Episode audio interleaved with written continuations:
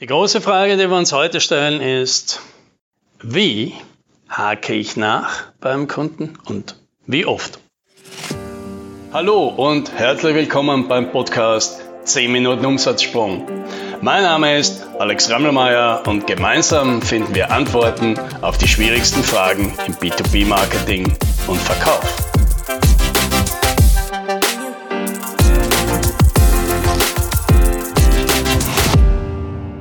Hier wieder aus unserer Reihe die häufigsten Fragen aus Sales Coaching. Jetzt mal eine.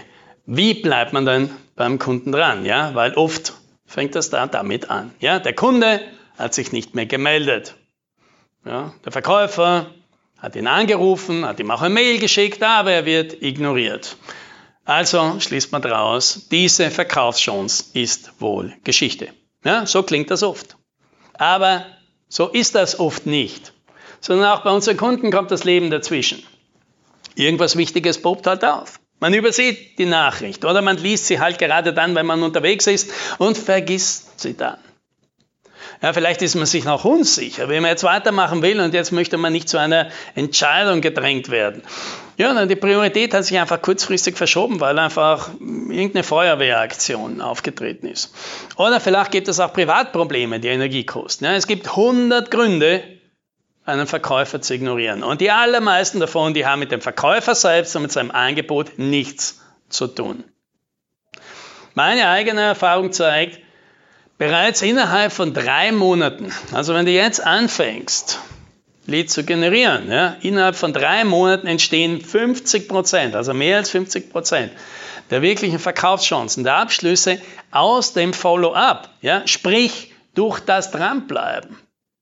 Ja, ein paar, die Hälfte ungefähr, knapp die Hälfte, die, da kommt man relativ schnell und direkt ins Gespräch. Und bei anderen, ja, da verläuft das erstmal im Sand und muss wiederbelebt werden und dann kommt es. Ja. Und wenn du das nicht machst, dann verlierst du die Hälfte. Ja, das ist meine Erfahrung. Und das ist die Situation nach drei Monaten. Ja, und zählen wir jetzt noch alle Geschäfte dazu, die wahrscheinlich entstehen werden, weil ich bei den restlichen Interessenten nochmal drei oder sechs oder zwölf Monate dranbleibe, dann wird klar, mindestens zwei Drittel oder drei Viertel aller Geschäfte, die kommen nur zustande, weil man länger dranbleibt. Ja, und wenn ich das erzähle, dann wicken an dieser Stelle dann viele ab ja, und sagen dann, ja, ich will das nicht. Mir gehen diese nervigen Verkäufer auch auf die Nerven, die keine Ruhe geben und nicht kapieren, dass man nichts kaufen will. Ja, und ich weiß, dass andere das auch so mögen und deswegen will ich keiner von denen sein. Ja, damit hast du recht. Aber davon rede ich nicht. Wenn ein Kunde sagt, nein, danke, dann respektiert man das. Ja, selbstverständlich. Aber die meisten Kunden sagen das nicht. Die sagen gar nichts. Und gar nichts, das heißt nicht, lass mich in Ruhe. Gar nichts heißt, ja, was heißt das? Keine Ahnung, es kann alles Mögliche heißen. Fakt ist, wir wissen es nicht. Ja, und was man in so einer Situation macht, das kann man von meinem Sohn lernen. Der fragt mich etwas so lange, bis er eine Antwort bekommt. Der gibt sich mit einem Ja zufrieden, er gibt sich auch mit einem Nein zufrieden, aber er gibt sich nicht ohne Antwort zufrieden. Dann fragt er einfach nochmal und nochmal und nochmal. Ja, wie eine Schallplatte mit Sprung. Ja, das ist manchmal anstrengend.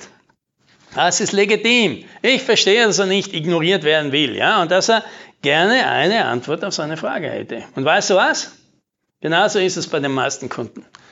Ja, die haben nicht immer Zeit und Geduld für uns. Aber wenn du freundlich, gelassen und selbstsicher bleibst, dann schätzen die meisten das. Ich hatte in den letzten zwölf Monaten nicht ein einziges Mal den Fall, dass ein Kunde ausfällig, beleidigend oder sonst irgendwie unangenehm wurde, weil ich ihn noch einmal gefragt habe, weil er, ob er an dem Thema dranbleiben will. Aber ich hatte eine ganze Menge von Leuten, die sich bedankt haben, dass ich drangeblieben bin, obwohl sie selbst ja schon ein schlechtes Gewissen hatten, ja, weil sie sich schon aus unterschiedlichsten Gründen ein paar Mal nicht geantwortet hatten.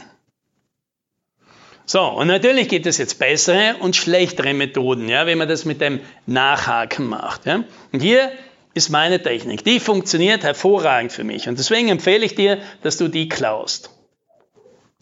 Ja, also, fangen wir zuerst an, was machst du denn nicht? Du machst auf gar keinen Fall das, was die meisten machen.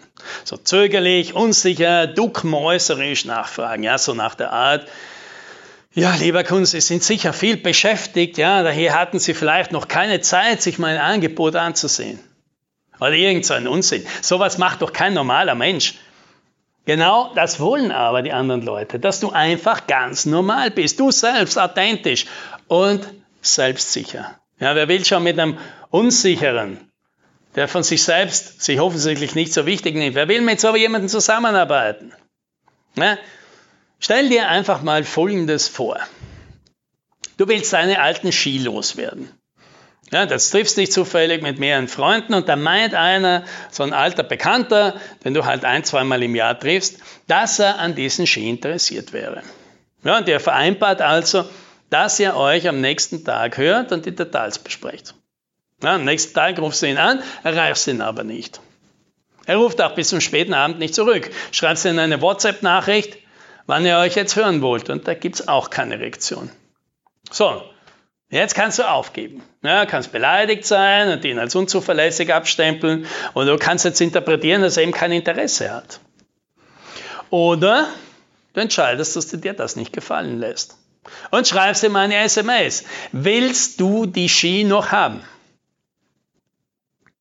Und dieser Satz, der hat es in sich. Dieser Satz verlangt eine Entscheidung. Keine Erklärung, keine Information, kein leeres Drumherum, einfach eine Entscheidung. Ja oder nein. Ja, und wenn nein, dann hat es sich. Okay, danke, dass wir keine weitere Zeit verschwenden. Und wenn ja, dann folgt jetzt automatisch notwendigerweise der nächste Schritt. Und genau so mache ich es bei meinen Kunden. Wenn einer zum Beispiel erst ein Gespräch wollte, aber dann irgendwo auf der Suche nach einem Termin, irgendwann hat er nicht mehr geantwortet. Ja, da frage ich nach einer Woche nach. Ist das Thema, in meinem Fall dann, Aufbau einer Leadmaschine, für Sie noch aktuell? Oder ich werde noch eine Spur nachdrücklicher und drehe die Frage um. Haben Sie die Skalierung Ihres Verkaufs aufgegeben? Im ersten Fall suche ich nach einem Ja, im zweiten Fall nach einem Nein. Aber auch die jeweils andere Antwort ist gut. Denn dann ist der Fall klar und man kann sich die weitere Zeit sparen. Die schlechteste Antwort ist kein, eine, die keine Entscheidung trifft und damit unklar bleibt. Und genau hier sind diese beiden Fragen exzellent.